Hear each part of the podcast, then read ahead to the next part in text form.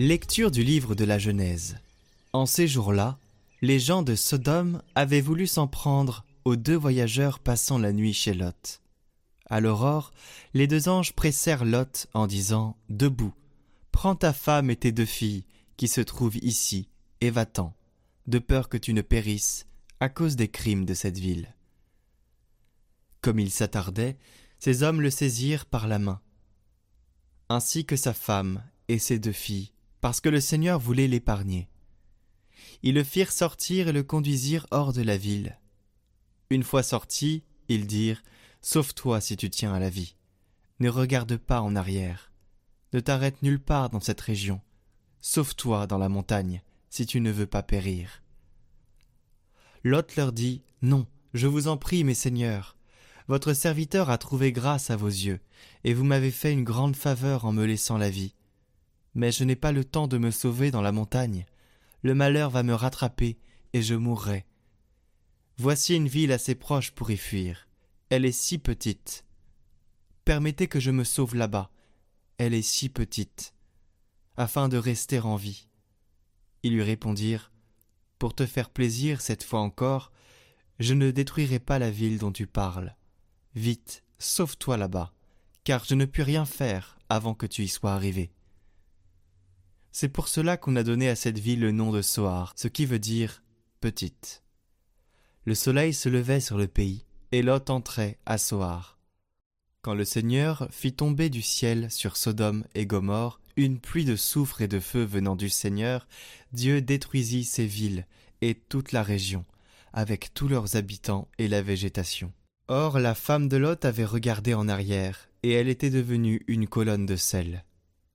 Abraham se leva de bon matin pour se rendre à l'endroit où il s'était tenu en présence du Seigneur, et il regarda du côté de Sodome, de Gomorre et de toute la région.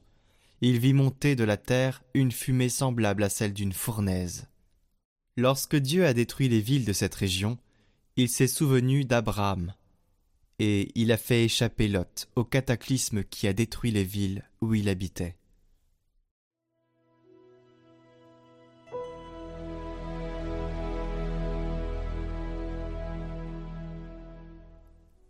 J'ai devant les yeux ton amour, Seigneur. Éprouve-moi, Seigneur, scrute-moi. Passe au feu mes reins et mon cœur. J'ai devant les yeux ton amour. Je marche selon ta vérité. Ne m'inflige pas le sort des pécheurs, le destin de ceux qui versent le sang. Ils ont dans les mains la corruption. Leur droite est pleine de profit. Oui, j'ai marché sans faillir. Libère-moi, prends pitié de moi. Sous mes pieds le terrain est sûr.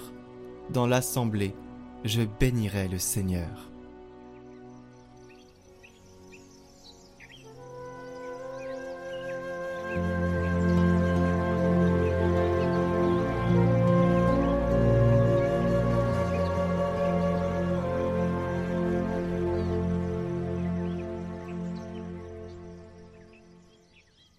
Évangile de Jésus-Christ selon Saint Matthieu.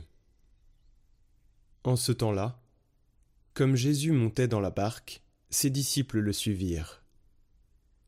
Et voici que la mer devint tellement agitée que la barque était recouverte par les vagues. Mais lui dormait. Les disciples s'approchèrent et le réveillèrent en disant Seigneur, sauve-nous, nous sommes perdus.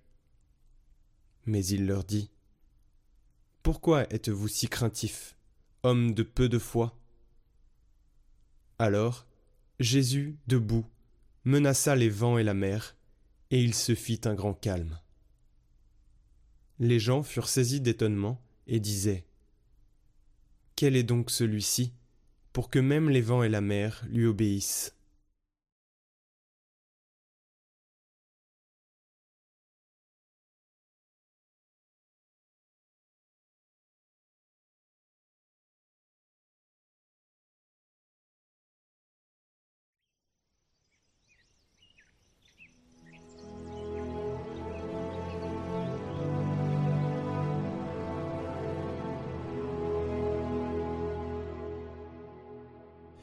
Aujourd'hui, nous pouvons nous demander quels sont les vents qui s'abattent sur ma vie? Quelles sont les vagues qui entravent ma navigation et qui mettent en danger ma vie spirituelle, ma vie de famille, également ma vie psychique? Disons tout cela à Jésus. Racontons-lui tout. Il le souhaite. Il veut que nous nous accrochions à lui pour trouver un abri contre les tempêtes de la vie. L'Évangile raconte que les disciples s'approchent de Jésus, le réveillent et lui parlent. C'est le commencement de notre foi, reconnaître que tout seul nous ne sommes pas en mesure de rester à flot, que nous avons besoin de Jésus comme les marins des étoiles, pour trouver la route. La foi commence par le fait de croire que nous ne nous suffisons pas à nous-mêmes, par le fait de sentir que nous avons besoin de Dieu. Quand nous dépassons la tentation de nous renfermer en nous-mêmes, quand nous dépassons la fausse religiosité qui ne veut pas déranger Dieu, quand nous crions vers lui, il peut faire en nous des merveilles. C'est la force humble et extraordinaire de la prière qui accomplit des miracles. Jésus, prié par ses disciples, calme le vent et les vagues. Et il leur pose une question qui nous concerne nous aussi. Pourquoi? Êtes-vous si craintifs N'avez-vous pas encore la foi? Les disciples s'étaient fait prendre par la peur, parce qu'ils fixaient les vagues plutôt que regarder Jésus. Pour nous aussi, il en est ainsi. Combien de fois restons-nous à fixer les problèmes plutôt que d'aller vers le Seigneur et déverser en lui nos soucis?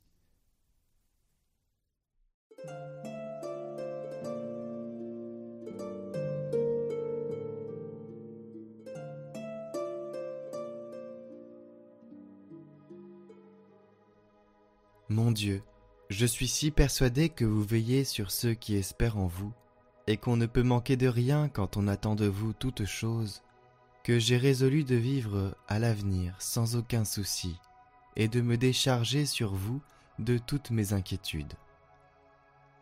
Pour moi, mon Dieu, je dormirai et me reposerai dans la paix que je trouve en vous.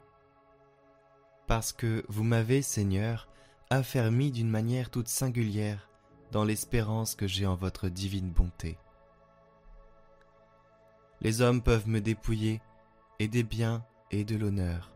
Les maladies peuvent m'ôter les forces et les moyens de vous servir. Je puis même perdre votre grâce par le péché, mais jamais je ne perdrai mon espérance. Je la conserverai jusqu'au dernier moment de ma vie, et tous les démons de l'enfer feront à ce moment de vains efforts pour me l'arracher. Pour moi, mon Dieu, je dormirai et me reposerai dans la paix que je trouve en vous.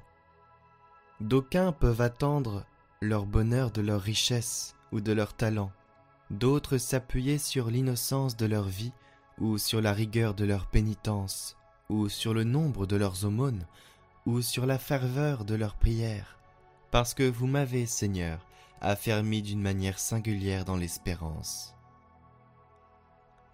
Pour moi, Seigneur, toute ma confiance, c'est ma confiance même. Cette confiance ne trompe pas jamais personne. Sachez que jamais personne qui a espéré dans le Seigneur n'a été confondu dans son espérance. Je suis donc assuré que je serai éternellement heureux parce que j'espère fermement de l'être et que c'est vous, ô mon Dieu, que j'espère. C'est en vous, Seigneur, que j'ai espéré.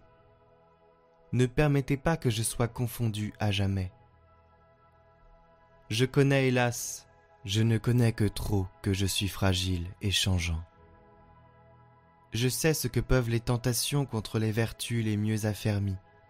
J'ai vu tomber les astres du ciel et les colonnes du firmament, mais tout cela ne peut m'effrayer tant que j'espérerai, je me tiens à couvert de tous les malheurs, et je suis assuré d'espérer toujours, parce que j'espère encore cette invariable espérance. Enfin, je suis sûr que je ne puis trop espérer en vous, et que je ne puis avoir moins que ce que j'aurais espéré de vous. Ainsi j'espère que vous me soutiendrez dans les tentations les plus violentes, que vous ferez triompher ma faiblesse de mes plus redoutables ennemis. J'espère que vous m'aimerez toujours et que je vous aimerai aussi sans relâche.